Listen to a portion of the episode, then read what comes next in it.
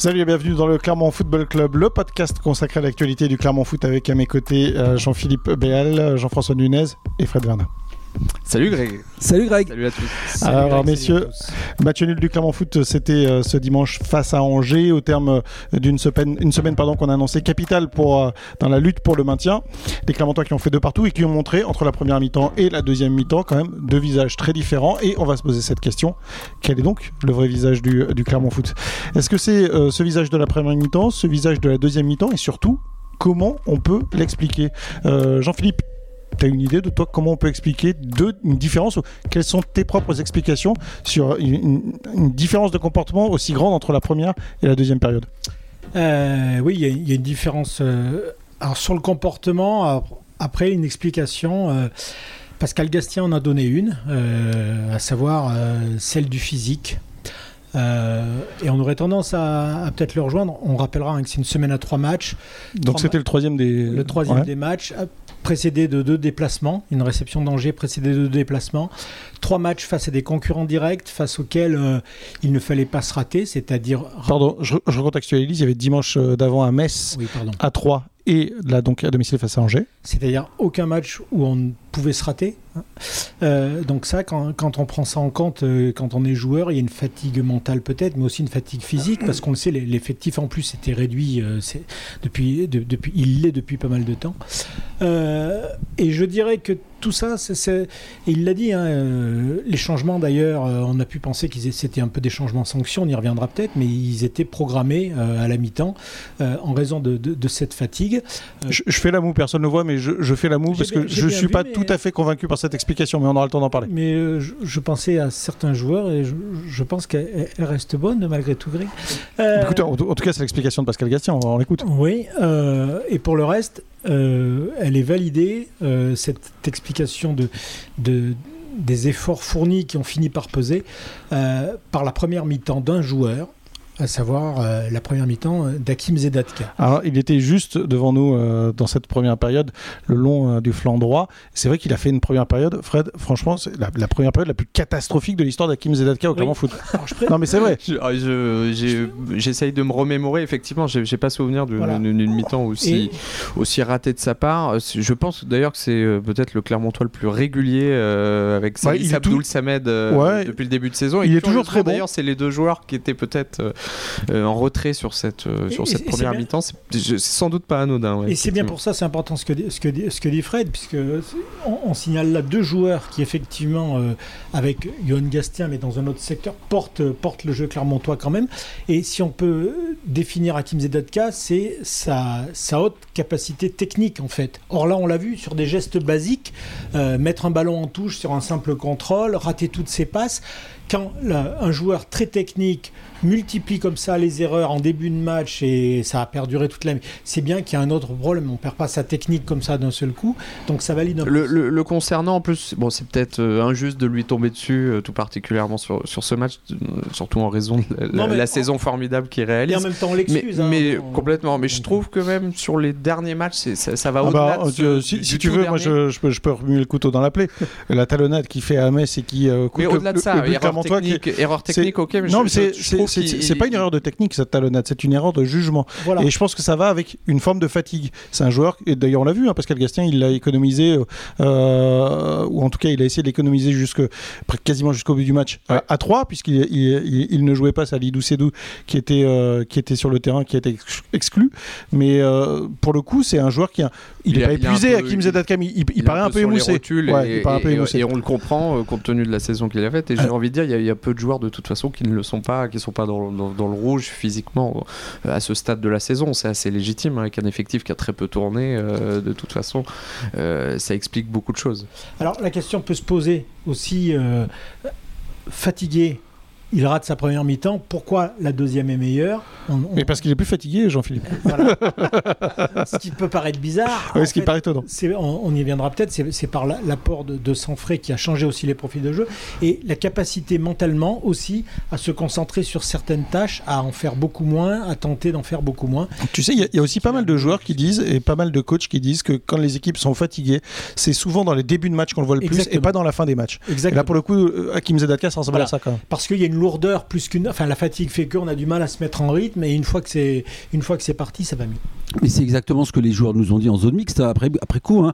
que ce soit euh, Johan Magnin, Florent Augier, euh, ceux qui avaient débuté le match, ils nous ont dit on, était émoussés, on était fatigués, alors que le match venait à peine de commencer tout simplement, les gars, étaient émoussés physiquement, ils étaient sans jus, sans énergie. Et pour en, revenir à, ce que vous avez dit sur, sur Hakim Zedatka, euh, oui, c'est certainement l'une de ses pires premières mi-temps sous le maillot de Clermont Foot, mais tout était un combat pour lui, euh, une passe à quelques mètres, un contrôle. Alors euh, et puis ça a dégagé une certaine forme de comment dire de ça manquait de sérénité tout ça. Alors est-ce que ça, est-ce que ça a été que est-ce que c'était un cercle vicieux une, un manque de sérénité qui a été communicatif et qui s'est répandu sur le l'ensemble du collectif comme les rentrées ont, été positives et ont mis clairement dans un cercle vertueux avec euh, avec un regain d'énergie? Peut-être.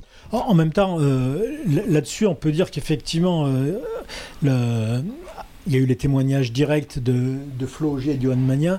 On peut ajouter aussi à cela la prestation d'Ariel Mendy, qu'on n'a pas reconnu non plus par rapport au match qu'il faisait euh, sur le début de la séquence, euh, où, il, où avait, il réussissait pas tout loin de là, mais il, gardait cette espèce d'énergie, ce côté un peu de percussion qui avait amené quelque chose.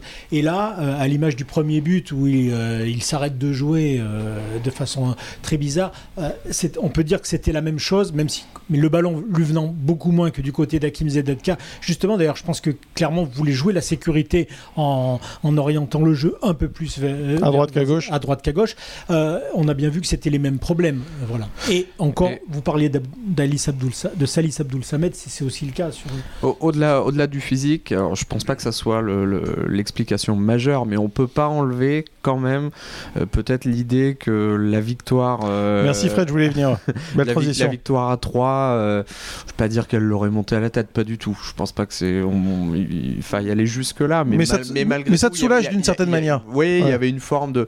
Je sais pas, peut-être une, chape de plomb qui s'était. Euh, théoriquement, ça peut être positif, mais là, je sais pas. Sur... Du coup, si on est un peu moins bien physiquement, qu'on rentre un peu moins bien dans, dans, un match, peut-être qu'on se dépouille. Euh, ben. on, se dépouille un peu moins. Peut-être que ça a eu une petite incidence. Moi, j'ai pas, pas ce sentiment-là parce que ça, c'est quelque chose qui qui peut saisir une équipe euh, au bout de quelques minutes de se dire euh, bon aujourd'hui on est parti ça tourne pas très bien mais on vient quand même de battre 3 là c'est dès les premières euh, dès les premiers échanges ce qui a été le cas pour Angers aussi d'ailleurs on en parlait c'était un festival de ballons perdus rendus perdus rendus c'était c'était absolument incroyable oui d'ailleurs moi j'étais assez surpris de, de, de voir la, euh, je voulais vous en parler, vous poser la question. Est-ce que vous avez trouvé que la première mi-temps d'Angers était très bonne? Certes, il menait 2 à 0, mais techniquement, on sentait quand même une équipe en plein doute. Défensivement, c'était pas hyper génial. Il y a eu quand même plein de mauvais gestes et plein de passes ratées de la part des Angevins. Certes, ils mènent 2-0. Gérald Batic disait on a fait une super première mi-temps. Alors, alors euh, moi, je dirais que c'est pas une bonne première mi-temps, mais c'est une première mi-temps réussie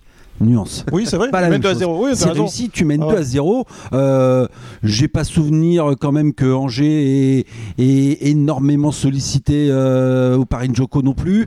Euh, non, mais il y a des situations en tout cas. Voilà. Une domination claire, Ils ont su aller là où eux savaient avaient semblé dans leur, dans leur côté très moyen que c'était quand même mieux, à savoir du côté de Doumbia à gauche, où c'était plus facile. Ils n'ont ils pas trompé dans leur choix, à, l'économie certes, mais... Euh, Effectivement, les Angevins donc, qui menent 2 à 0, ouverture du score de Mohamed Ali Chaud. C'est Ismaël euh, Traoré qui double la mise euh, juste avant euh, la pause. Cette pause dont je vais vous parler, est-ce qu'on sait ce qui s'est passé dans le vestiaire clermontois? Est-ce que ah bah, le, coach, le coach a piqué une colère, ça c'est clair et net. Alors même si quand j'ai posé la question hier, ce dimanche à Jim Alevina, il m'a dit ah ben je sais pas, moi j'étais à l'échauffement. ce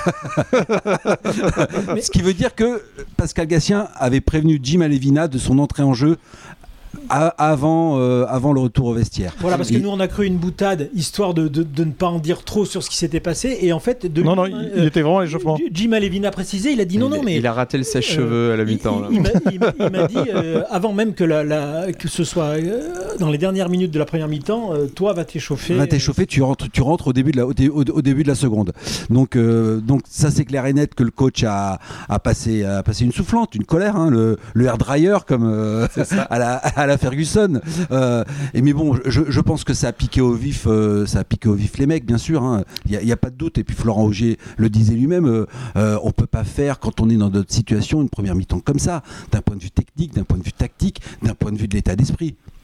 Il n'empêche plusieurs, hein, notamment Jean-Claude qui, qui s'est aussi arrêté en zone mixte, ont quand même reconnu très, très facilement que, selon l'expression consacrée, ils se sont dit des choses. Voilà, euh, dans, la dans le prolongement de, ce que vient de dire euh, Jeff. Euh, voilà. Il faut souligner quelque chose. On, a assisté. Alors, je, fais appel aussi à, vos mémoires, messieurs. La mienne, des fois, me fait un peu défaut, mais je pense qu'on a assisté à une rareté. Le, le, coach Gatien qui procède à des changements comme ça à la ah bah mi-temps, oui, je change de système qui une gueulante euh, et, surtout dont on voit les effets quasi immédiatement en fait. C'est-à-dire que euh, je doute pas qu'il remobilise régulièrement ses joueurs à la mi-temps, c'est pas ce que je veux dire. Mais là, il y a eu vraiment, euh, on, sentait que c'était plus la même équipe dès les, dès les premiers ballons joués. Ça, c'est quelque chose. Honnêtement, je n'ai pas souvenir ces dernières saisons d'avoir assisté à quelque chose. Pardon, Jean-Philippe, il y a double changement. Double changement. C'est Jimmy Levina et Vital Nsimba qui rentrent à la 46e et très rapidement Mohamed Bayo rentre à la 53e. Il y a trois changements effectivement en moins de 10 minutes généralement 10 premières minutes euh, durant lesquelles Pascal Gassien ne modifie quasiment jamais son effectif. C'est ça. Et, ce, que, ce, que, dit Jimmy Levina est hyper intéressant de, de, dire qu'avant même la mi-temps, il avait déjà envisagé la, euh, perspective de, de, tout, et d'ailleurs, C'est d'ailleurs la question que je lui avais posée. C'est quand même une rareté. Euh, moi aussi, la mémoire, j'avais des doutes et il a, il a confirmé. Et c'est vrai, sachant qu'on était dans la semaine à trois matchs, on, va, on, va, on peut peut-être se rappeler de la première semaine à trois matchs, ou plutôt que se dire au troisième match, je change du monde à la 45e, il avait changé beaucoup de monde dès le deuxième match. C'était à Rennes, on a vu euh, ce qui s'était passé. Euh, pas bon résultat. Mais bon, les circonstances n'étaient pas les mêmes. Non, et puis euh, il suffit de regarder les résultats des mal classés à Rennes. Il y en a encore eu un ce week-end, effectivement. C'est Lorient qui, qui, a subi les foudres des Bretons. il fait ce changement, effectivement, assez rapidement, Pascal Gastien, et il modifie son système de 4-3-3 en 4-2-3-1. ce système aussi, ça a changé quelque chose? Ce changement de système, il a, il a, fait évoluer pas mal de choses? Ben moi, moi j'en ai été très heureux. Ça fait un moment que, je, que, je, dois saouler les auditeurs du podcast avec ça, puisque dès que la perche m'est tendue, je, dis que j'aimerais bien le voir à nouveau Clermont Foot réinstallé dans, dans cette chose-là. Je pense qu'il a bien compris que son équipe, dans ces cas-là, avait aussi besoin de repères. Alors on peut dire c'est des repères de Ligue 2, mais il n'empêche, euh, voilà, ça, ça, remet tout le monde un peu dans le bain de. Et je pense qu'il y, a aussi cette idée-là. Et toi, Jean-Philippe, tu serais plus partisan d'un 4-3-3 face aux grosses équipes, on dire, et un 4-2-3-1 face à des équipes plus abordables? Non, c'est pas, ça? Moi, ça, Non, moi je pense sincèrement, en l'état actuel des troupes, euh, des doutes sur euh, le, physique de certains, notamment derrière, la, la capacité technique, sachant qu'on n'a pas et on ne pourra pas plus voir euh, Jason Berthomier hein, quand même pour euh, animer un peu. Je, encore plus, je dirais maintenant, il y a, y a besoin de ces, ces trois rangs. Euh, et puis Mohamed Bayo s'exprime parfaitement dans, dans ce, système-là, qui laisse de la place au déboulé à gauche comme à droite pour bénéficier de centre, un peu plus, je trouve, finalement, qu'au 4-3-3. Avec une récupération plus haute, hein, comme le disait Johan Magnin aussi. Hein.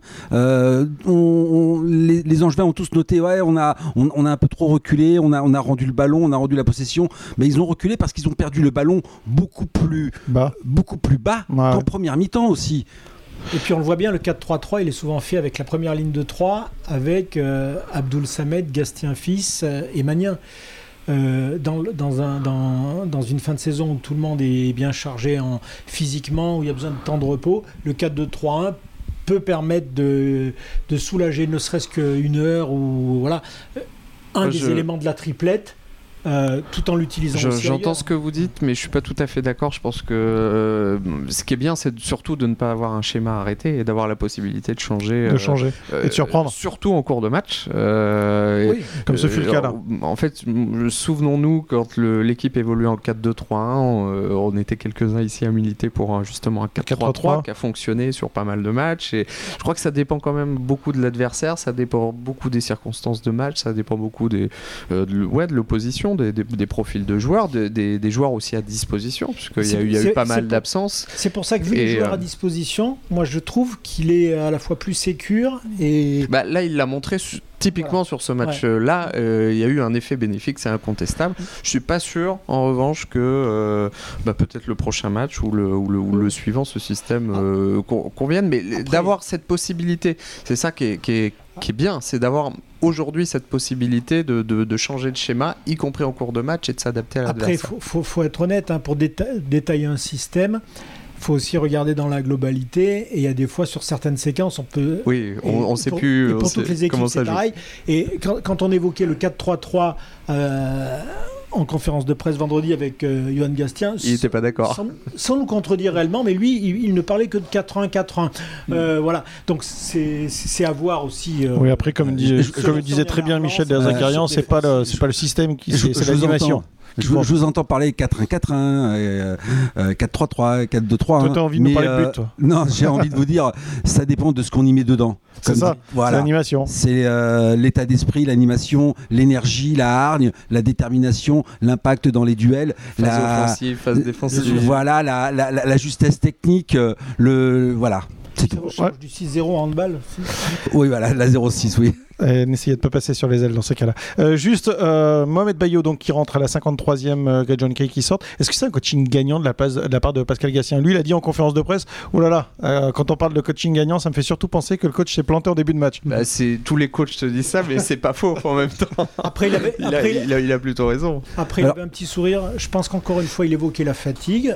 Mohamed Bayo n'était pas sur santé de, de douleur, sans doute de, de façon encore et il s'est dit euh, combien de temps il va tenir euh, Est-ce qu'il va faire une partie comme il nous en a déjà montré, malheureusement, sans trop bouger, etc.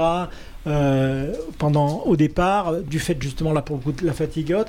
Euh, je pense qu'il y avait aussi cette option-là et, et, un peu la même option qu'il avait suivi avec Ariel Mendy derrière, c'est-à-dire voilà, de, de, tenter au moins pendant un moment de voir ce que ça faisait. Ce qui est dingue, c'est que sur les, les, deux matchs à 3 et contre Angers, Mohamed Bayos, on, sent de, toute façon depuis plusieurs semaines qu'il n'est pas dans la forme physique de sa vie. Non. On sera tous d'accord là-dessus, mais sur les deux derniers match, c'est deux buts et, et, une passe décisive. Donc, bah, pour le coup, il est bien géré par Pascal Gastien quand même. Hein. Il lui donne le temps de jeu et qui, est quand même euh, énorme. Et je, dirais que pour le coup, coaching gagnant au sens au moment où il faut. Je suis pas certain qu'un Mohamed Bayo débutant hier. Oh, il soit pas aspiré par le, vers le bas comme euh, l'a été Kay. Euh, enfin, disons comment, comme l'a été le, reste de l'équipe. Tout le monde, tout le monde. Tout le monde. après, je dirais que Kay nous a, nous a, fait une partie un peu à, la Momo Bayo de, de, ces derniers temps de temps en ah bah, temps. juste un mot sur. Je, chercher sa place. Je voulais qu'on y vienne pour l'instant. Ce qui, ce qui manque de John Case, pour l'instant, c'est insuffisant. Vous serez tous d'accord avec ça ou pas? Pas totalement. Non. Ah oui, pourquoi je... Pas totalement. Bah, je trouve qu'effectivement, il a, il a pioché là plus sur ce, ce, match que sur les précédents. Alors, en fait, ce qui lui manque, c'est surtout le, petit but, le but. De... Donc, je sais, c'est beaucoup. C'est beaucoup pour un attaquant. Il, est là depuis, il, est là depuis, le mois de janvier, ça fait 4 mois. Il n'y a pas qu'un but qui manque. Il, est aussi. Il faut regarder un arrêt de la hanche à Metz euh, avec un peu de réussite, euh, ça fait but. Il faut regarder clairement ça. regarder une passe décisive quand même. Euh, je trouve qu'il pèse. Je trouve qu'il pèse sur les défenses malgré tout. Euh, il y, a un travail, euh, pas dire invisible, parce que sinon on le verrait pas, mais, euh, mais, mais, je, trouve qu'il est, il est, il est présent. Alors on est bien d'accord, on a tous analysé l'action pareil. La, la, passe de Gastien pour Mohamed Bayo et pour Grey John Kay en début de, deuxième période, à un moment, on, on sent que Mohamed Bayo aurait peut-être fait autre chose de ce ballon, mais une mauvaise prise de balle, ouais. Pour faire une attaque mal ballon. Mohamed Bayo a quand même cumulé des fois les mauvais premiers contrôles aussi. On va pas non plus accabler euh, Greg John Kay là-dessus. Et moi, pour faire une, euh, une comparaison flatteuse, je, le trouve bien plus, euh, bien plus ah pertinent que Pierre-Yves Hamel, ah par exemple. pour Désolé de le dire. Non, mais ne t'excuse pas. Pour, pour être allé à 3, sincèrement, son entrée euh, en toute fin de match, certes en toute fin de match, mais on sait euh, comment ça s'est fini et c'était ça a été on, chaud. On en avait parlé, Jean-Philippe, effectivement. Pendant une minute, euh, je l'ai vu faire des choses à la fois dans le soutien défensif, mais aussi dans la ressortie de balle. Il a énormément soulagé son équipe. c'est quelqu'un qui a, une, qui a au, moins il a la vision de, pour faire des choses. Et puis il faut dire aussi quand même qu'en début de match hier, il à la 15e, 15e minute. oublié. Euh, que ce soit euh, pas toujours servi ouais. par Saïf et, et qui une fois l'oublie, mais il avait une autre option, qu'une fois tarde à lui donner, après c'est trop tard. Il est hors jeu John Kay après quand il veut lui donner, mais il peut lui donner en première intention ce qu'il ne fait pas. Et une autre fois, euh, une ou deux autres fois, Hakim Zedatka qui l'oublie littéralement alors qu'il il s'est montré disponible. Je voudrais pas qu'on pense que on, dise qu'on pense que Saïf et Dinkawi a fait un mauvais match parce que pour le coup, je pense que toi de cette table on est tous d'accord pour dire qu'il a fait plutôt un bon match. Oui, oui, oui. Moi je suis tout à fait. J'ai le même reproche à lui adresser. En effet, cette action, il est plein axe, il a possibilité à droite et à gauche. et bien, euh, il manque de spontanéité et de, et de justesse et il garde un peu trop le ballon dans ses pieds. Et voilà. Et alors, je voulais vous parler d'une particularité clermontoise qui a donc été en partie effacée hier ou en partie gommée hier. C'est euh, l'incapacité du fameux Kartoffel c'est-à-dire ah. la frappe puissante en dehors de la surface. Euh, Bim bam badaboum. C'est historique au Clermont. Voilà. Et là hier, en dehors de la surface, miracle, un joueur frappe et marque. Oui, alors ça, ça vous laisse sans voix. Un, autre joueur a frappé. À l'entrée de la surface, non, il est. Il faudrait que je revoie les images. Il est. Ah, il est. Il est au 18 mètres, non Ah, ouais. Tu dis qu'il est un peu dans la surface? Ah non, non, il est bien au-delà. Euh, il a 22-23 mètres, il me semble. Hein. Non, non, il est en dehors de la surface. Ah, oui, oui, oui. oui, quand même. Non, une vraie frappe loin de la surface, c'est Johan Gastien quand même. Oui, qui a fait une frappe euh, ah, qui, n'est pas cadrée. Ouais, qui est pas cadrée. Pas se vexer, euh, non, non, qui est pas cadrée. il le reconnaît lui-même. Le tir au pigeon, paf. Mais, mais c'est vrai que voilà, c'est un domaine en tout cas, les Clermontons ont essayé euh, ce dimanche. Voilà, mais, mais c'est quelque chose, de, quelque chose de, très rare chez eux, c'est vrai. Et surtout, euh, là, c'est abouti avec euh, Lucas Dacunia qui avait fait des, des, entrées, on va dire, pas toujours très très bonnes, pas toujours très probantes ces derniers temps, et qui là, pour le coup, fait une vraie bonne entrée il fait une très bonne entrée et euh, on est, on est peut-être un peu trop exigeant avec lui. On, l'a peut-être été à un moment. Euh, il, a, il avait... Franchement, je pense pas, Fred. Je, je, je, j'aime bien parce que tu essaies de relativiser, mais franchement, je pense pas. Parce que, mine de rien, le garçon, euh, quand on y pense, je pense à, à, Rennes, la victoire contre Rennes à domicile, et celle-là, on est bien d'accord. Il, il, rapporte, il, a, rapporté des points. Et ça fait 3 points, Fred, en fait, hein, si tu comptes. Hein, c'est ça. c'est ça. C'est énorme. C'est énorme. C'est énorme. son premier match qui lui a permis de gagner des galons de titulaire pendant plusieurs rencontres, et j'estime que quand on est titulaire après, faut, faut montrer un peu plus. Et à 3 encore, il tente dès la huitième minute une frappe. Elle est, elle est écrasée, elle est à côté, mais il y a, y a de l'idée. Et ce que j'ai trouvé un peu bizarre et dommage, c'est qu'il n'est pas persisté dans, dans, cette bonne, dans ces bonnes options-là. Voilà. Après, euh, quand il rentre aussi techniquement, il faut, lui reconnaître une chose, c'est euh, euh, Si je vous dis que ce joueur, surtout, c'est un joueur de 20 ans, qui ne peut pas arriver comme un sauveur et, arriver comme le, un joueur confirmé, et qu'en fait, il est, je ne veux pas dire qu'il est en formation. C'est pertinent quand même. Voilà, ouais, voilà. Il est, je veux pas dire qu'il est en formation, mais, au moins, il, a besoin de, il a besoin de maturité, il a besoin de mûrir. Quoi. et puis, euh, je voulais dire, et puis, quand il rentre, il y a encore. non, il rentre aussi alors je vais pas dire au bon moment non plus, hein, mais il rentre, Clermont a clairement repris euh, les commandes du match. Il est hein. rentré à la 66e, effectivement. Il est rentré, à il, arrive, il est rentré au moment où Clermont poussait. Quoi. Il est rentré, il rentre au bon moment, il est, il est aspiré euh, par une énergie positive aussi, exactement ce que je disais tout, par rapport à la première mi-temps de Zedatka qui est dans un cercle vicieux et, la, et, les rentrants qui amènent un cercle vertueux. Il est aspiré par cette énergie positive. Et c'est peut-être aussi pour ça qu'il tente sa chance. Et là où on attend peut-être trop de lui, c'est qu'on voudrait que des fois il soit presque à la base de cette énergie positive. Oui, mais comme disait, ouais, en effet, c'est 20 ans, joueur prêté. Alors certes, il a beaucoup à, il a, les joueurs prêtés ont toujours beaucoup, beaucoup à prouver, mais il n'a pas fait la préparation début de saison avec les autres. Il n'est pas là depuis le mois de, juillet, quoi. Donc. Euh. Effectivement, euh, Lucada Cunha, donc, je dis ça parce que c'est un joueur prêté, un prêté pour un. bravo, bravo, bravo. Euh, juste dans le dernier euh, sprint final, il reste 4 matchs. Ça ferait un bon titre euh, sur un prochain papier. il n'a pas montré grand chose, si ce n'est qu'il est toujours aussi volontaire. Et le Bassan Rachani, il est revenu hier à la 85e. C'est une très bonne nouvelle pour Clermont Foot pas montré grand chose, vous êtes sévère. non, non, je, veux dire. Il y a trois jours, non, c'est pas ça que je encore presque sur le brancard. Non, il non, non, ce que je veux dire, qu'il a, eu que 10 minutes de temps de jeu. Alors je vais, me reprendre. Voilà, voilà, mais encore une fois, des, alors des fois, un cliché est un cliché. En l'occurrence, là, il est photographique de, notre excellent euh, Thierry Nicolas. Mais il y a quand même une image qu'on a passée ce matin où on voit un tirage de maillot qui montre bien qu'Elbassan Rachani, dès qu'il est rentré, qu'il a été blessé 4 semaines, retenu par... se jette dans les matchs avec parce que vraiment il a eu au total euh, temps additionnel compris c'est 9 minutes. Hein. Euh, il avait déjà échappé à, ses adversaires directs qui ont été obligés de le tirage de maillot est plus que net. Il a gardé, et ça c'est la bonne nouvelle aussi. J'ai pas d'avis tranché sur la question, je vous pose la question, mais est-ce qu'il rate une occasion dans le, dans le temps additionnel, ce, centre qui lui passe entre les jambes? Je, Moi, il me semble que le ballon vient. le ballon va vite, le ballon va très vite. Moi, le, ballon, le, le, centre est vraiment. Et alors, il est bien, mais il est très très fort, quoi. Donc euh, voilà. Messieurs, un homme du match à dégager dans cette rencontre entre Clermont et Angers, vous me diriez qui? Euh, Moi, je dirais Yoad Mania. Parce que il a été excellent en seconde période, mais il a aussi été bon pendant la première, au moment où il est, ça a été l'un des rares à, dont on a vu un peu la tête sortir de l'eau, au moment où les autres euh, avaient plutôt tendance à, à rentrer la tête dans les épaules. Voilà. Ok, à toi Fred. Moi comme j'ai plutôt tendance à voir euh, toujours le verre euh, à moitié plein, euh, je vais pas citer un joueur mais je vais citer le coach. je trouve que Pascal Gassien, quand on voit le rendu de la première mi-temps, quand on voit le rendu de la deuxième mi-temps, il, a, il a osé des choses, il a tenté, il a tenté un gros coup de poker. Alors il, pourrait dire effectivement qu'il s'est peut-être trompé au début ou qu'il a mal amené ce, match. En tout cas il y a eu un vrai effet à la mi-temps et je ne peux pas croire que ça ne lui est pas imputable. Toi, euh, Jean-Philippe Alors, je dirais l'homme de la semaine, je vais peut-être vous surprendre avec Jean-Claude Bilong qui est en train de trouver sa place dans cet effectif et c'est peut-être une des bonnes nouvelles. Alors, euh, en défense centrale, effectivement, il, a, comme beaucoup de joueurs, quand il enchaîne, il est meilleur. Hein. Voilà, et, exactement. Et je trouve que one step Bilong. Euh, oui, oui, oui, absolument.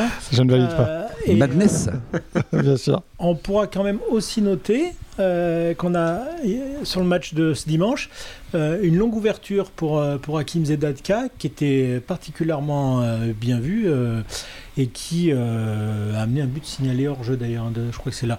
Donc le, il, commence aussi à, à, prendre à s'impliquer dans le jeu. à s'impliquer dans le jeu comme s'impliquer Cédric Untonji qui soulageait aussi des fois Johan Gastien dans ce domaine-là en, en, tentant des longues ouvertures. Et encore une fois alors, il a, il a une.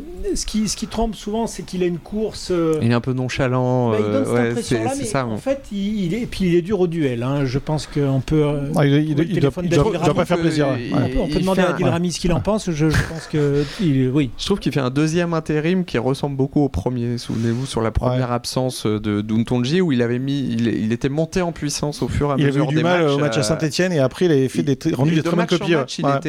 Il était vraiment meilleur à chaque fois et je trouve que là euh, c'est un peu la même chose. Alors moi j'ai envie de, donner euh, deux hommes du match qui ne sont pas des hommes ou en tout cas, euh, enfin bon bref. Stéphanie Frappard qui est une femme d'abord. déjà je, je, je, voulais signaler le fait qu'enfin dans un match de foot il y a eu une inversion de, de, décision prise après, après, après check, vérification auprès de la VAR.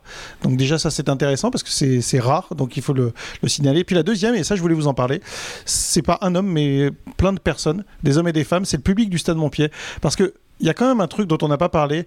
Il y a quand même une sorte de fureur ou de folie qui s'inspire de, de ce stade à des moments, et notamment sur cette deuxième mi-temps. Alors certes, le stade fait pas 80 000 places, mais il y a quand même un truc avec cette musique sur les buts, le public qui le reprend en cœur. Je pense que quand on est en juin, L'air de rien, ça compte quand même, non? C'est pas, c'est pas régulier euh, au stade Montpied. On l'a bien vu aussi. Un, je dirais qu'un public euh, devrait être là tout le temps, y compris quand l'équipe est menée. Donc c'est pas encore tout à fait le cas au, Montpied, mais je suis d'accord avec toi quand il y a, quand ça commence à, bah, on, le voit au moment de la réduction du score à, à 2-1 où là, là ça y est, là, le, volcan s'est rallumé, la chaudière s'est rallumée et c'est, euh, c'était On le je voit. Mettrai, je mettrai un bémol à ce que, à ce que tu viens de dire, Fred, c'est-à-dire que pendant longtemps, quoi qu'il se passe, il se passait pas grand-chose. Temps faible ou temps fort, non. Le, non.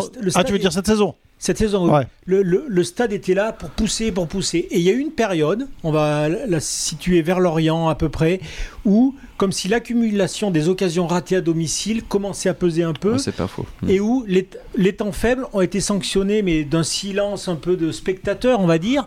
Et, là, on s'est dit, tiens, euh, bon, ça venait après Bordeaux, où le 1 n'avait pas bonifié la victoire à Marseille, etc. Et puis, euh, le public, euh, il est aussi lecteur de, des grilles de résultats, des classements. Voilà, on a senti. Et là, j'ai trouvé que justement, de lui-même, euh, il, repartait dans le. Alors attention, de lui-même, c'est toujours ce que propose sur le terrain les. non, mais par exemple, l'entrée de Mohamed Bayo, elle est. Je voulais y venir. Je voulais y venir. Ah, elle est, je veux dire, elle est frappante cette entrée. C'était fort quand même. On a, on a, l'impression que c'est le, retour du fils prodigue. et là, à ce, moment-là, il y a 2-0 toujours pour Angers. Hein. Il y a toujours 2-0 pour Angers. Hein, et il y a eu du coaching à la mi-temps. Et là, j'ai l'impression qu'on célébrait un but. Non, c'est marrant parce qu'il célébrait l'entrée d'un joueur simplement. Il n'est pas toujours épargné en fait. Non. Euh, Momo Bayo. Non, non. Euh, Exactement. bah, de toute façon, c'est le joueur qu'on repère dans le négatif, dans le positif. Il voilà, c'est l'enfant du pays, c'est le, buteur, celui qui a fait monter euh, le, club. Donc il est, il est forcément à part. Mais c'est vrai que cette saison, il n'a pas été épargné des fois par, par le public. On a déjà entendu des sifflets hein, le, concernant. Mais alors là, est-ce que c'est l'effet du but, le but à 3 Je ne sais pas. Bah, c'est un peu de tout. C'est-à-dire que je, pense que le, à la fois le, public, euh, quoi qu'on en dise, les supporters, mais il est un peu connaisseur, il a bien vu que le visage étant tellement différent sur cette première mi-temps de tout ce qu'il avait vu depuis le début de saison, parce qu'il faut quand même considérer le nombre d'abonnés, c'est-à-dire des gens qui auront vu, même si tous les matchs, ils se diront euh, bon, ça vient pas d'eux intrinsèquement qui d'un seul coup décident de. Il y a quand même quasiment les trois quarts du stade qui, qui, voient quasiment tous les matchs. Voilà, exactement. Donc euh, là, ils se sont dit il faut quelque chose et que reviennent, euh, ils se disant il, nous faut, il nous faut un sauveur. C'était un peu, un peu ce côté-là aussi, et je crois que ça a accompagné ça. Et eh ben, puisqu'il a fait notre sauveur au combien à 3, les gens, les gens n'ont pu canaliser ça dans un match, euh, en plus avec un but à la 88e. Et eh ben, que ce soit lui, bah oui, ça va être lui forcément. Ça peut être que Mohamed Bayo dans, dans, dans pour, pour l'histoire de, l'aventure qui euh, que, que, ce garçon vit cette saison chez lui, etc. Voilà, il y a aussi aussi ce côté-là, quoi, je pense. Et, et, comme tu disais, Greg, et la porte du public, euh, les joueurs l'ont noté aussi, ils l'ont remarqué. Hein. Euh, Johan Magnin a dit euh, quand on voit dans d'autres stades des équipes qui, comme nous, sont dans la difficulté, se retournent contre leurs joueurs, on voit le public se retourner. Nous, non. il a, alors, il, est monté, il est monté aussi en régime au fur et à mesure du match, le public. Et puis, oui, parce qu'il avait quand même sifflé les Clermontois à la mi-temps. Hein. Je rappelle une partie du public qui avait sifflé. Et il me dit ce point, ce point, il est aussi pour, pour les, les, supporters qui étaient là. Oui, euh, la question avait été posée à Johan Gastien qui était venu en, en, conférence de presse d'avant-match parce qu'il y avait un peu de, il y avait du monde à l'entraînement, etc. Vacances de Pâques, euh, soleil, etc. Et puis euh, victoire à 3. Mais il disait malgré tout, on en parle régulièrement entre nous. Euh, c'est quand même absolument énorme ce que, ce que les gens continuent de nous apporter dans cette saison. Nous, on se dit être 17e, on sait au fond de nous que, bon, si, il le répète souvent, hein, si on nous avait dit qu'à la 34e journée on serait 17e, beaucoup de gens nous voyaient déjà largués loin derrière dans le classement. Il dit, ben, mais eux, en revanche, ils ont toujours, euh, toujours eu la foi, toujours été là, quoi qu'il advienne. et, il montrait comme encore une, comme une certaine surprise. Euh, le public aussi est programmé pour le maintien, messieurs. mais, c'est clair. Il, euh, faut se dire aussi quelque chose. C'est on, le, public clermontois a de la chance de voir ce qu'il voit cette année. Euh, mine de rien, le, club est, pas en trop mauvaise posture pour se maintenir. On sera tous d'accord avec ça, mais, mais rien n'est fait. Ça va se jouer jusqu'au bout. Et je crois que le public a envie d'en voir une deuxième saison comme ça au moins. C'est sûr, c'est sûr, mais, mais peut-être que si. Euh, si Clermont avait euh, réalisé une saison à la Brest ou à la Montpellier, c'est-à-dire dans, dans, le milieu de tableau, est-ce qu'il y aurait ce, petit supplément d'âme qui Mais ce, qui est, ce qui est notable en tout cas, peut-être, ce, qui est notable en tout cas, c'est qu'il euh, ne s'est pas trompé sur le début de saison clermontois. Parce qu'on aurait pu avoir cet effet-là. Euh, début de saison euh, fabuleux, 4 quatre journées sans, sans, perdre, etc. Une position et, de et après du coup euh, avec le soufflet qui retombe, de dire bon, bah, c'est petit de se dire bon bah oui, c'est nul, on jouera pas l'Europe quoi. Voilà et puis oui, mais, mais même pire de se dire bon, bah, voilà, c'est la cata, ils redescendent, c'est logique et tout. Ça fonctionne pas comme ça. Non non, eux-mêmes d'entrée se sont dit ok on prend mais ça va leur saison faudrait qu'on soit J'attends quand même avec une, immense impatience le, le je sais pas si ça sera euh, contre Montpellier ou plus vraisemblablement contre, euh, contre Lyon, mais le, le, match du maintien, c'est-à-dire le, match du maintien mathématique, j'ai envie de voir ça à domicile. Je pense que là, le public, on, va voir quelque chose de. Eh bien, mathématiquement, les Clermontois qui mènent d'un point, donc enfin, qui sont un point devant Saint-Etienne qui est barragiste, qui vont euh, donc se déplacer à Brest ce week-end, qui accueilleront Montpellier, qui vont se déplacer à Strasbourg, pendant deux points devant Saint-Etienne. Oui, effectivement, messieurs, vous m'avez repris, vous avez raison. Donc, Brest, s'ils prennent imaginons 3 points à Brest, ça fera 5 points d'avance. Il restera encore trois journées, c'est pas bon. Euh, S'ils en ont 8 à l'issue, effectivement, de, ah, ça pourrait être pour Clermont-Montpellier. bon, on, peut imaginer que ce ne va pas se passer comme ça. Et que les Clermontois vont cravacher jusqu'au bout, vraisemblablement, jusqu'à la dernière journée qui sera le 21 mai. Euh, ce sera à 21h, ce sera contre Lyon à domicile. Ça fait, ça fait avec, un beau euh, teasing. Pas mal. Avec un, avec un Lorient 3 au même moment et un Nantes Saint-Etienne. Ouais. Et, un euh, et, puis bon, comme j'ai envie de, de, faire rire nos, euh, nos, amis de Rhône-Alpes, je veux dire qu'effectivement Lyon pourrait être l'arbitre du maintien ou pas de Saint-Etienne. Voilà. Merci messieurs, on se retrouve pour commenter l'actualité du, du, Clermont Foot, en notamment et ce match de, de fin de semaine face à Brest dès la semaine prochaine. À bientôt, ciao Au revoir. Salut Greg, salut à tous.